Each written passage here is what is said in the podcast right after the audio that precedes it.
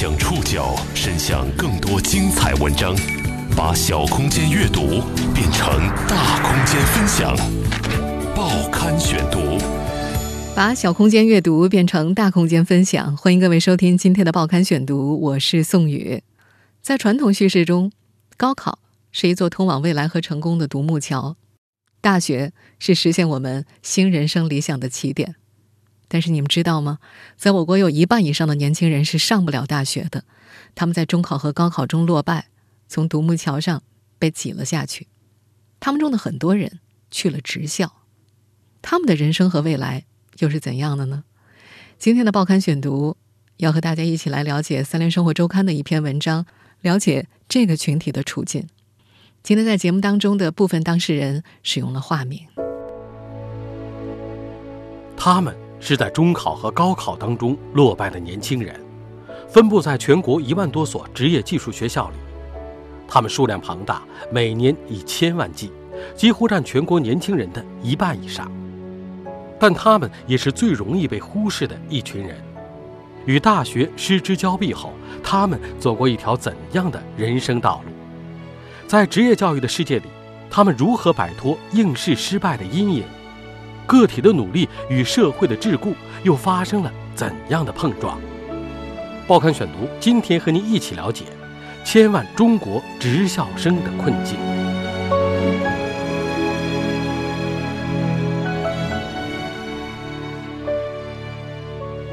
李静怡，一九九五年出生，二零一零年进入徐州财经高等职业技术学校，五年之后毕业的时候，他刚满二十岁。二十二岁，他通过专升本考试，拿到苏州一所大学的本科文凭。现在，他在一家业内知名的人力资源公司做项目经理，和一帮985学校的硕士成了同事。李静怡的这段经历完全可以当一个励志故事来讲，毕竟和他有同样身份的数千万职校生里，只有凤毛麟角能够进入大公司，获得一份有潜力的工作。不过，他的母校徐州财校却没有邀请过他回去分享经验。一个可能的原因是，他的故事与一所职业学校所需要的励志叙事是错位的。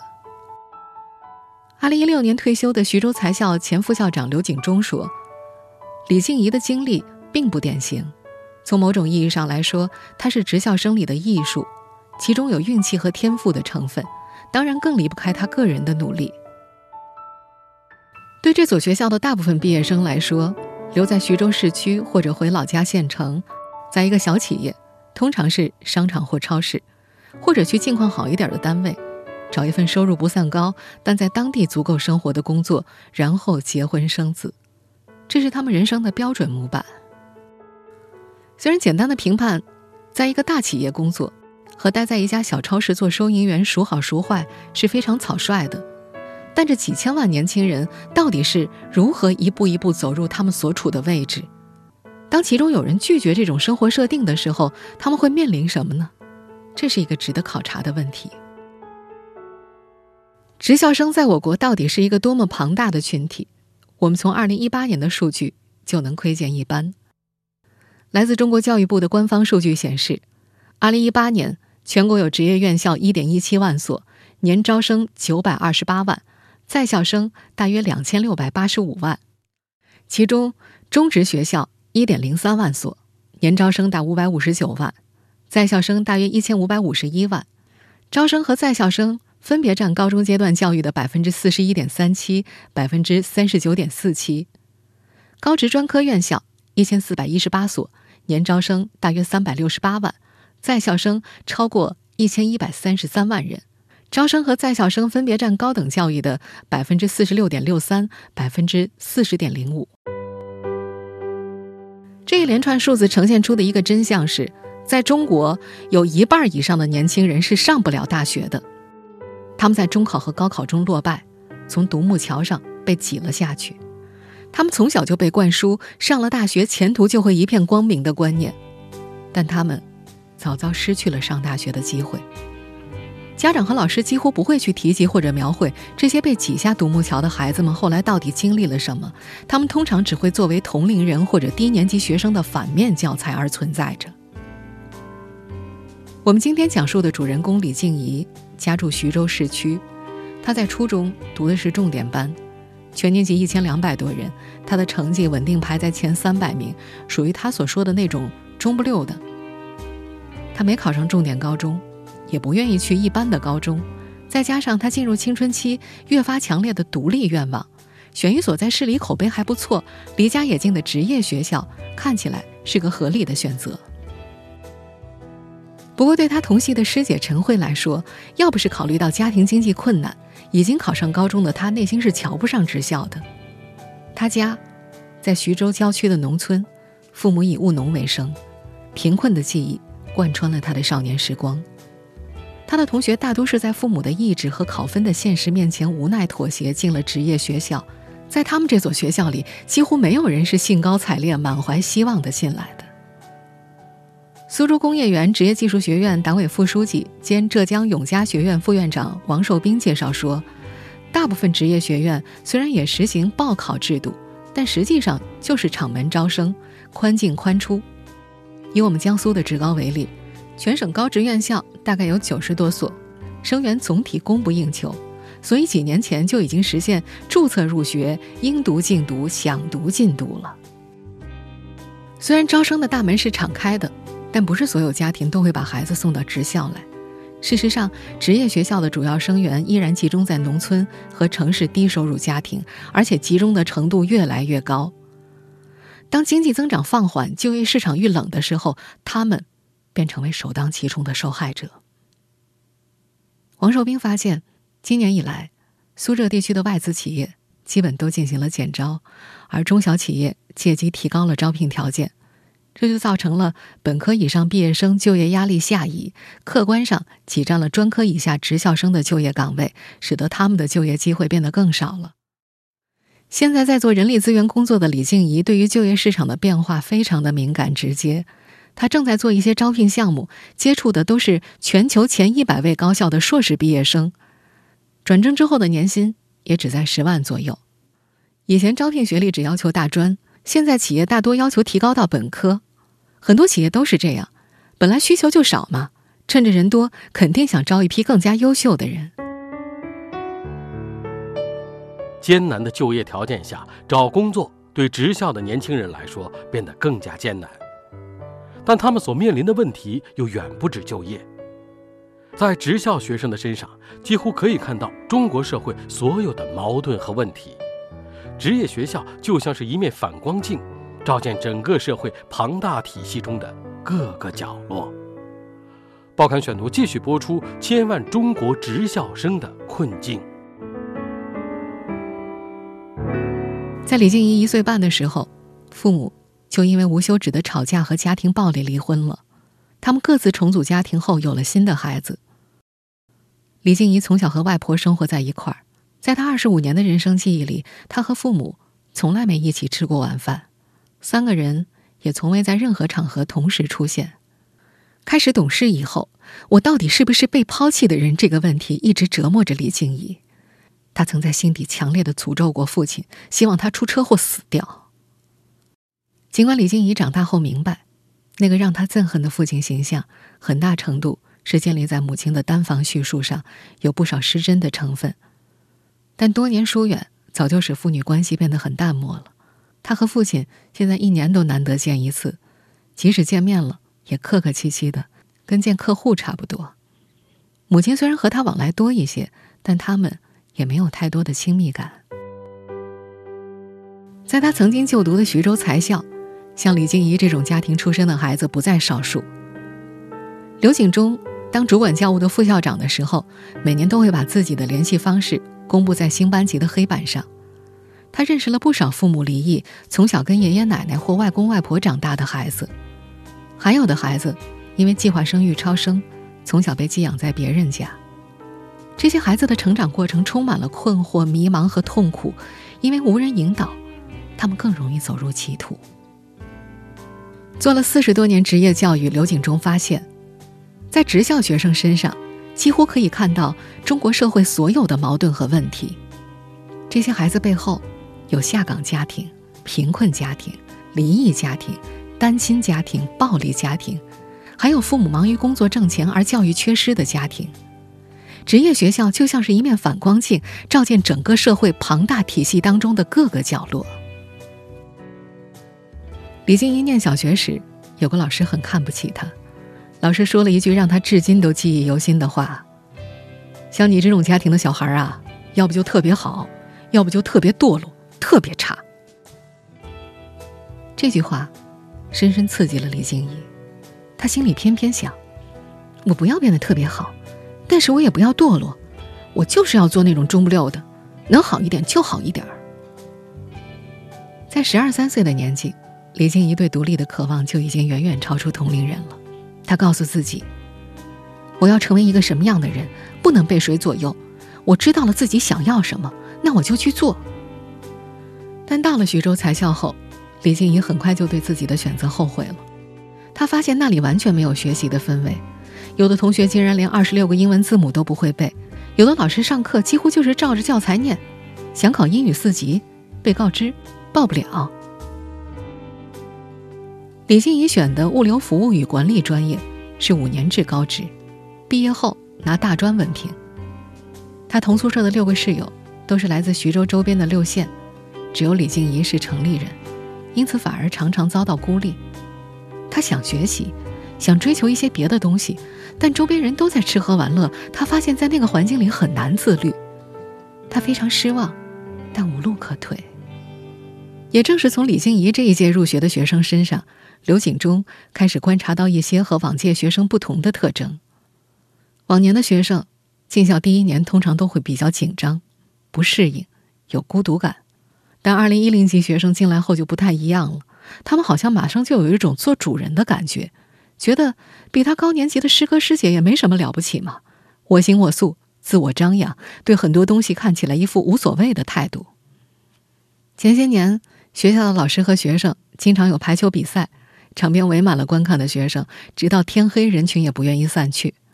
后来，来看的学生少了，再后来，比赛根本组织不起来了。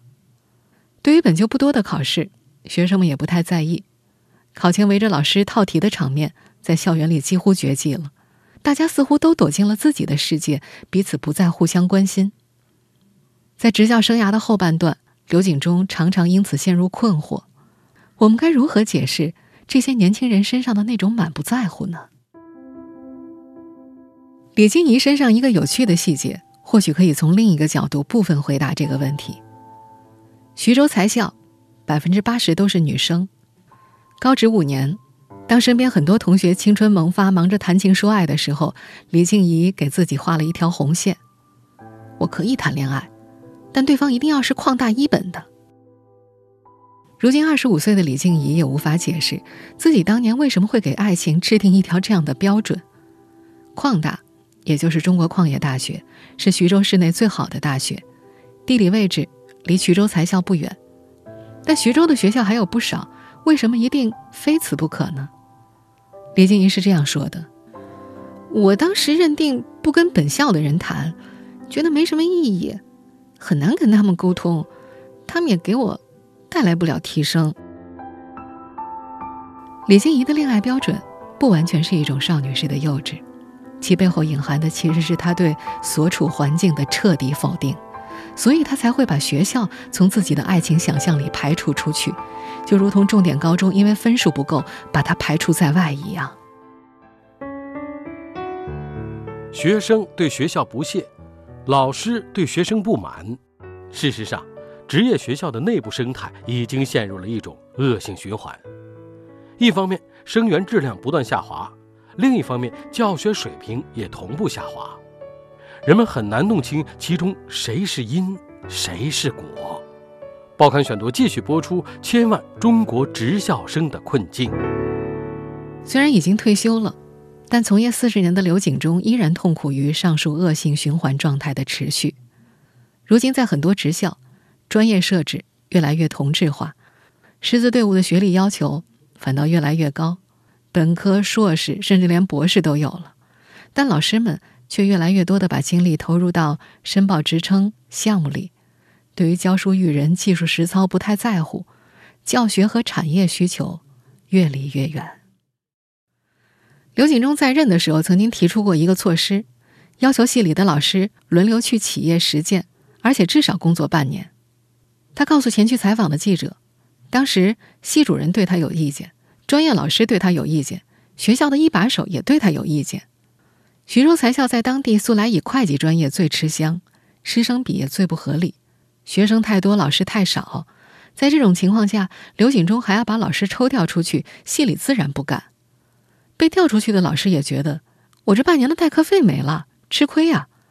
刘景忠后来就去找校长谈，争取到让下企业的老师能在这半年享受学校平均代课酬金。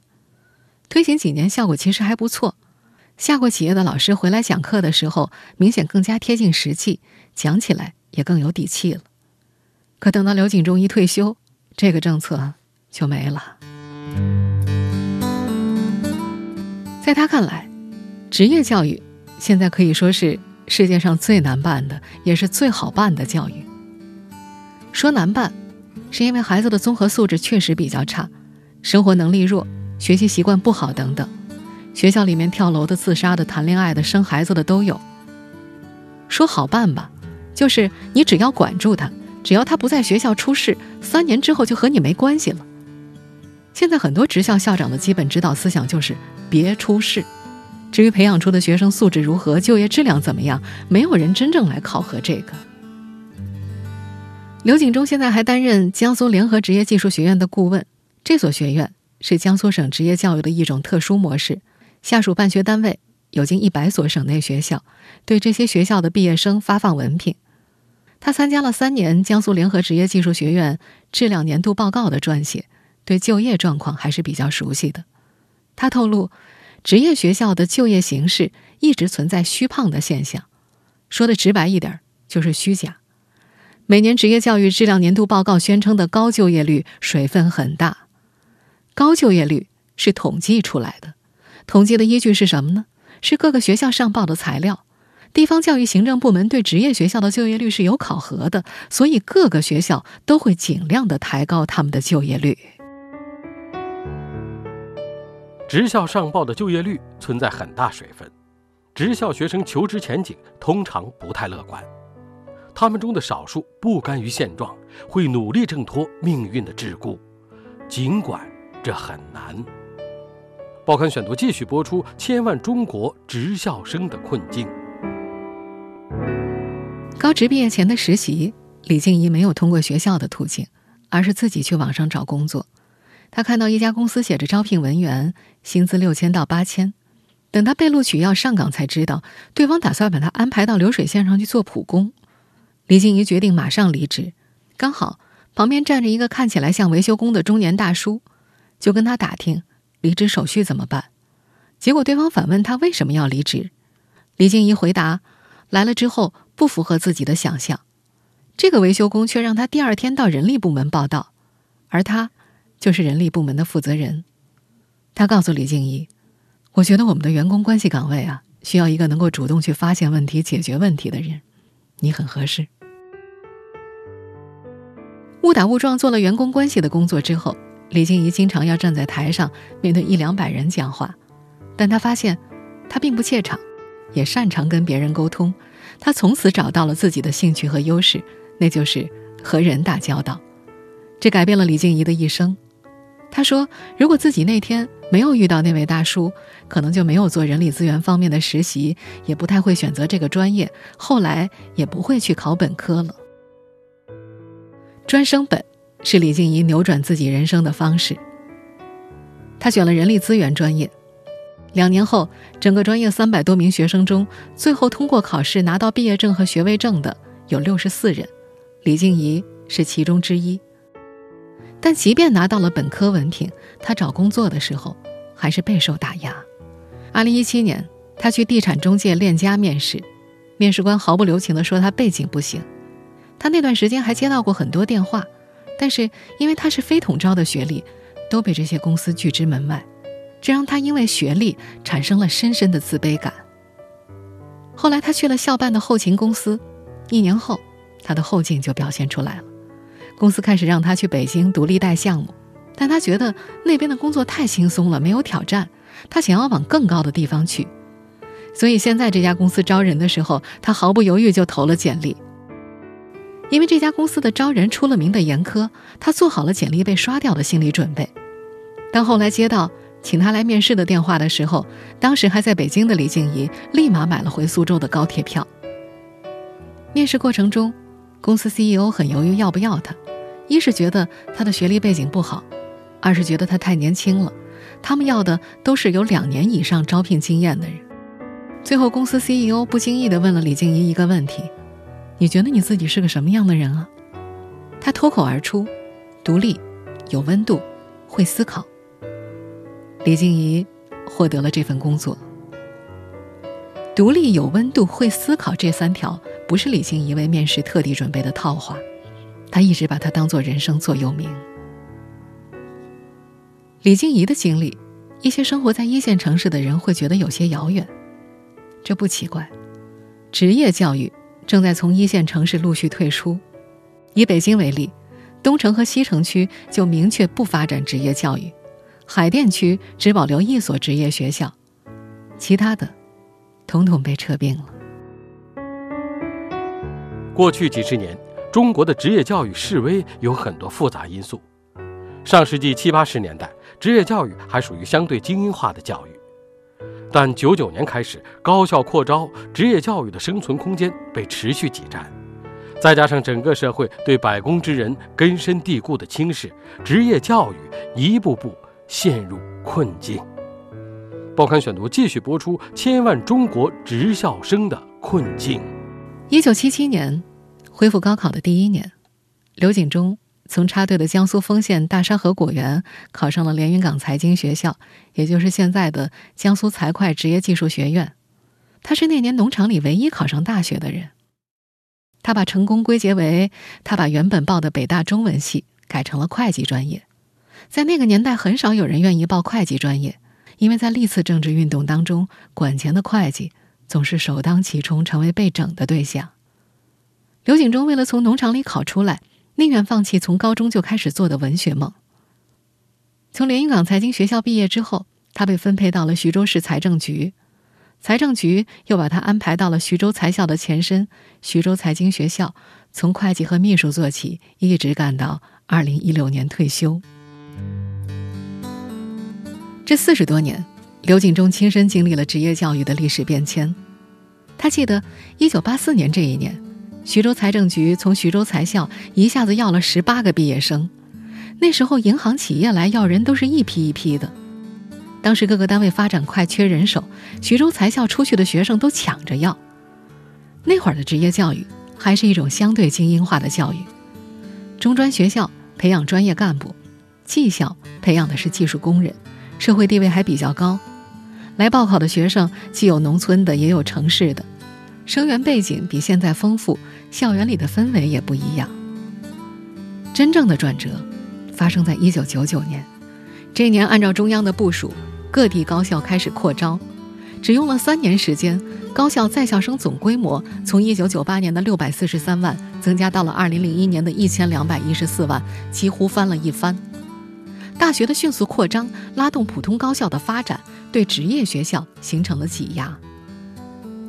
刘景中说：“从两千年到两千零五年这几年，职业学校实际上面临全军覆没的危险，很多学校滑到最低谷，几乎都招不到学生。原先徐州财校一年可以招一千多人，那几年最少的一年只来了三百多人。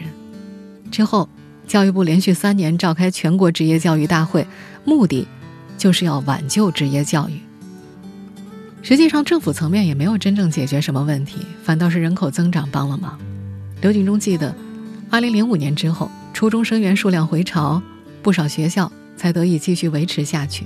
后来各地开始新办职教中心，把原来分散的民办的小规模职校大批关停，通过行政手段推动组建更大更集中的公立职校，但这为后来的职业教育困境埋下了隐患。中国教育科学研究院研究员楚朝晖从1985年开始研究职业教育，他认为职业教育的根本问题出在管理体制上。职业学校事实上跟政府离得更近，跟市场离得更远。他们只要跟政府维持好关系，就有财政经费维持，而且人事关系也完全是由政府决定的。以前楚昭辉用过一个形象的比喻，就是政府把职业学校抱在怀里，然后跟社会说：“我这个孩子很可怜的，面黄肌瘦，你们都给点照顾吧。”从上世纪八十年代到现在，政府对职业教育发的文件、开的会，要比对普通高中多得多，但职业教育依然发展不好。在楚昭辉看来，根本原因就在于政府把他抱在怀里，不愿意让他下地自己走路。另一个现实是，对百工之人的轻视，自古至今依然根深蒂固。刘景中有一回给职校老师做讲座，现场做了个调查，他问在座的老师：“有谁的孩子读了职校啊？”场下无人应答。但凡有点社会地位的，有几个会把孩子送到职业学校呢？刘景中之所以敢问这个问题，底气在于他的两个女儿中有一个读的是卫校。他说自己本来也可以找点关系把他送进高中的，但他没有。楚昭辉也一直在呼吁，希望用人制度能够淡化学历、淡化身份，把个人能力和岗位匹配起来。不过他也知道，其实很难通过用人制度去解决整体问题。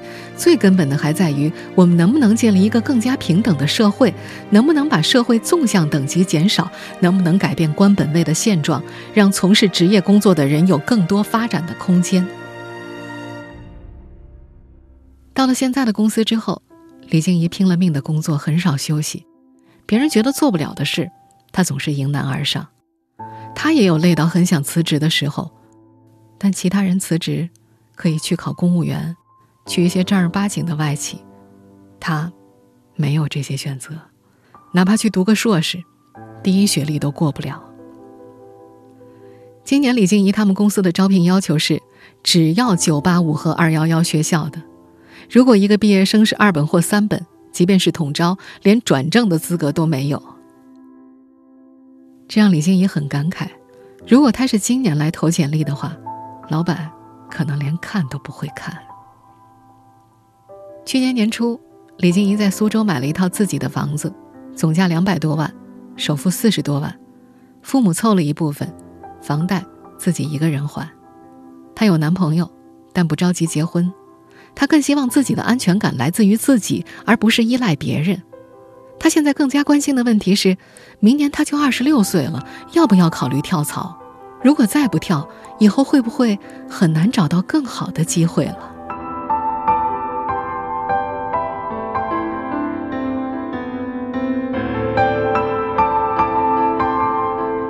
听众朋友，以上您收听的是《报刊选读》，千万中国职校生的困境。我是宋宇，感谢各位的收听。今天节目内容节选自《三联生活周刊》。收听节目复播，您可以关注《报刊选读》的微信公众号“宋宇的报刊选读”。我们下期节目时间再见。